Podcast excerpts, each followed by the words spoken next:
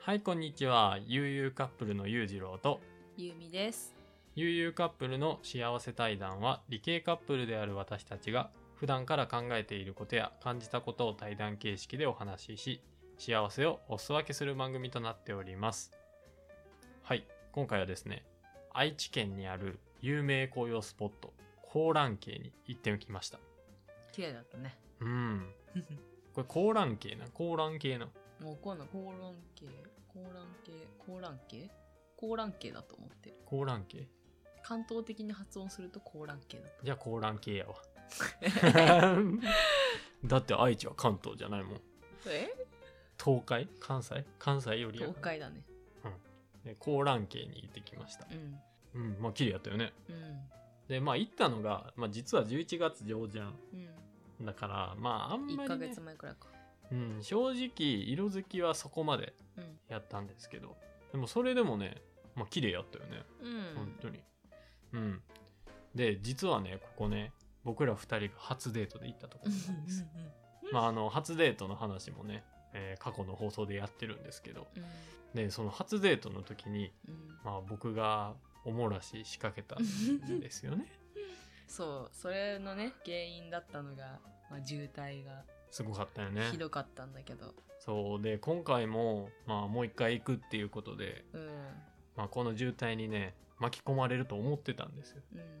うん。もう本当にすごい渋滞なんですよもううん1時間、1時間半とかうん。普通に駐車場着くまでにかかるみたいなねで、まあ、調べてみるとなんか渋滞回避ルートっていうのがあったみたいで、でねもうこれが素晴らしかったね。いやーもうね僕らが渋滞で、うん。まあ、その初デートの時ね、うん。まあ、こうちょびちょび行ってるところでうんなんかあもうちょいで着くっていうところぐらいまで渋滞なしで行けたもんな、うん。ビ結ヨーン構直前まで行けたよなそうそうそうえいいん すかみたいないいんすかって感じえー、ここまで来れんのみただいなそすっごい良くて。うなんでね、まあこれは、あのー僕らは愛知、えー名古屋側から、うん名古屋方面から来たんですけど、うんまあ、この渋滞回避ルートっていうのを使うってなると、うん一見、まあ遠回りになるんですよ。うんあの、Google マップとかで見るとね。そうだねでも、こっちで行った方が断然早うい。ん断然早いと思う。うんなんで、まあこの渋滞回避ルートの、その、紹介されているホームページうんうんっていうのを、あのー概要欄に貼っておくので、うんもしねこの高蘭系に行こうかなって思ってる人はもうぜひこっちから行ってくださうい、んまあちょっとあの Google マップとかで普通に調べると出てこんなそう出てこないからあの途中の経由地とかで、まあ、頑張ってそのルートになるようにうん検索して行くのがいいですねうん弓はそうやってたもんな、そうん、なんでぜひぜひこれを使って行ってみてくだうさい、んうん、でねまああのー高蘭系、まあ、行ったことない方とかもいると思うんですけどあのーいろんな出店がねすごい出てるんよね、すごい賑やかで、まあお祭りみたいな感じよね。まあもみじまんじゅう揚げとかさ、うんうんまあ俺は食べたけどさ、あと鹿肉、イノシシ肉、ソーセージ、土手にとか、うん美味しかったな。結構本格的なやつが多くうんないそうよな。なんかそこら辺の祭りよりもそうそうクオリティが高かった。うんあの、だから全部美味しかったんですよね。で、まあ僕らはあんまり色づいてなかったっていうのもあるんですけど、うんもう花より団子状態やね。もみじより団子うん、もみじより単語やったね。もう食べるもみじの方が いいみたいなひたすらバクバクバクバク食って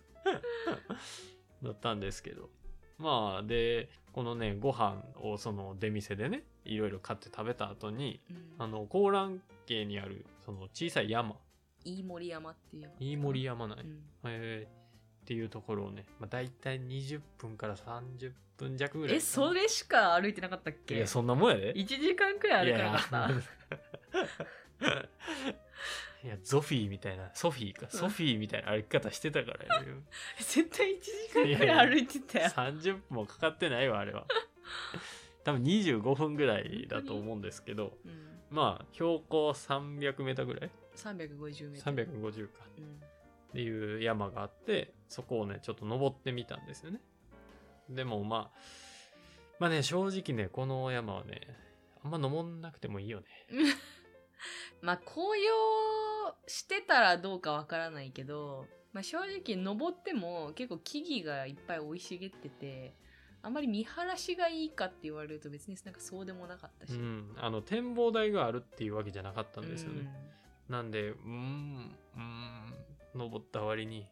これみたいな感じやったな、うんまああの運動したいなっていう方そはう運動したいなっていう方にはいいかもしれうん、かな。まあこのね、山を登った後、まあ、下山して、で、なんかね、な何あの昔、ないいやしえっとね三州なんちゃら屋敷、三州なんちゃら屋敷っうていん、う。足助屋敷だ三州、ん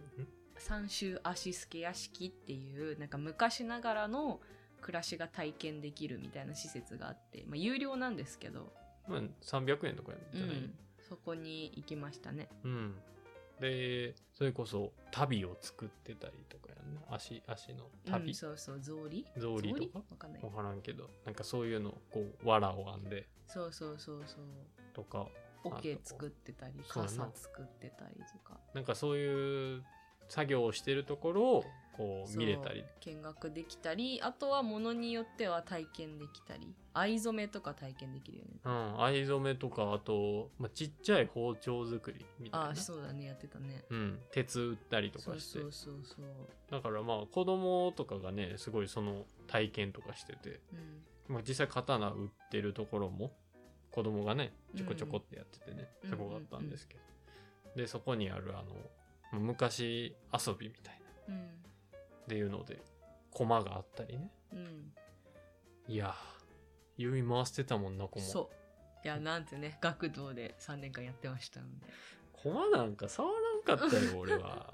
私もっと技できてたんだけどね技もできさてすがにたのえそうだよ手に乗せたりとかやってたよあそうなんや手に直はできなかった気がするけど一回下に投げてそこから手にピヨンって上げるみたいな投げできてたあそうなんやへえもうそういうまあ本当にフリースペースみたいなところでうん駒が置いてやってねうんでやったりしたんですけどなんか俺らがやってたらさいきなり現れたあれベトナムの子なのわかんない外人だねそうよねうん海外の男の子が来て男の子っていうか多分20代弱うん、割と少年ぐらいの子が来てなんかすごい勢いで駒に紐をくるくるしてもうプロやったもんなそうもうピュンってやりだしてえみたいななんか私は回せたけどさなんか勢いが違ったよねな弓はこうほんと駒でいうこう横投げうんなんか不思議な投げ方してもうたよね縦にこう投げてたそやんうえみ たいな、ほんでその後ヒュッて手に乗っけて、うんなえすすげえ人来たって思いながら でもまあその施設もすごい面白いんうで、んうん、、まあ行って行った時はぜひ行ってみたらいいかなとは思いますすね。で、まあそこ行った後に、その入り口付近にある雑貨屋さんがいろいろあって、うんうんうんそこもね、結構本当にユニークで面う白ん、い。そう可愛いやつがいっぱい売っててね、うん、時計、ハンコとか、なんうかん絵とかかうな、んみたいなすごいいろいろあって、で、そこで似顔絵を描いてもらっうたんんですよね。まあ初めてですよ、こういう似顔絵描いてもらったの。で、そこで描いてもらった似顔絵っていうのは、こう水彩画で、うんなんかね、ななんやろな、なんて書いてたっけあんま雰囲り気似顔絵雰囲気似顔絵そうコンセプトが雰囲気似顔絵っていうコンセプトでなんかその書いてくれた方が、まあ、あんまり似てはいないんですけど ねみたいな感じで自分で言ってたえでもね普通に似てなかったうんなんか結構なんかねうーん多分どんな人が書いてもらったとしても結構つぶらな感じのそうやねちょってそう目とかちょ目がちょんみたいな感じの絵になるんだけど私たちもともと目がちょんみたいな感じだからより似たんかもしれないそう割と、似 てた、うん、まあでもあのちゃんと特徴を捉えてくれてるんで、うん、あのそれをもらった時はあちゃんと俺らやなっていうのは分かったんで、なんか飾ってても普通に可愛いよねあのめっちゃ可愛いなあれそう今飾ってるけどもう水彩画やから結構淡い色使そっうてそるうからそう、そあれもんままたねりなんだろう部屋のインテリアを邪魔しない感じうんなんですごい良かったうんまあ、ぜひやってみてほしいなと思いますけどね。うんであとまあ最後にね、まあ、その山登り昼ご飯食べて出店でね、で山登りもしてちょっとお腹減ったなってなってさうん最後なちょっとまあ寒いしラーメンでも食おうかとか言ってうん食べたかったんですけど僕らの財布の現金が250円ぐらいしかなかったんです そうなんかあんまりペイペイ使えるところもちらほらあったんですけどほぼないなほぼなくてほぼ現金しか使えなくてで私たちまあ家次郎は割と現金派の人間ですけど私全然現金使わないから普段からあんまり現金持ってなくて そうでも2人とも現金がなくてそうもうその日はもう帰らざるを得なかったんですよそコンビニもめっちゃ近くにあるわけでもないですしう、ね、なんで、まあ、最後ラーメン食べたいなと思いながらもなんか美味しそうなうどんとかもあっうたん、やんかそう桶周にり入っでたみんさななんかうどんとかラーメンとかすすってる中私たち団子2本でそうラーメン美味しそうだなかくみたいなっていうねこともあったんで あの高蘭家行く際はですねあのまずは渋滞回避ルートを使うということうん山は登らなくていい、うんで最後に現金を持っていきましょうやね、重要そうこの3つを守ってくだされば、うんあの本当にね人生で1回は行った方がいいんじゃないかなっうんて思いますね。一日楽しめるよねうん、ですしあの愛知だけじゃなくて結構全国的にも有名な紅葉スポットらしいんで、是非ね、まあ、近くに住まれてる方とか愛知、まあ、東海ぐらいかなうん、うん住まれてる方は1回行ってみてもいいかなって思いますね。うんなんで、まあ、これが公開される時はもうどどうなってるかわかんないんですけど、うんその紅葉、まあちょっとピーク過ぎちゃってるからね、うん、まあでもライトアップとか行ってもうん楽しいかもしれんね、なのでまあぜひぜひ行ってみてくださいということで、はいというわけでですね今回は、えー愛知県にある有名紅葉スポットの高蘭渓っていうところに行ってきましたというテーマでお話をしました、えー最後まで聞いていただきありがとうございます私たちへの質問やメッセージを随時受け付けておりますので各放送の概要欄にある Google フォームから気軽にご記入ください今回のこの高覧系についてはと私たちの YouTube の方でも動画で公開してますので、まあ、もうちょっと詳しいところとか、まあ、どういった雰囲気なのか見たいなっていう方は、まあ、そちらも参考にしていただければなと思ってますはいまあぜひぜひ見てみてくださいはいそれではまた次回の放送でお会いいたしましょうバイバイバイ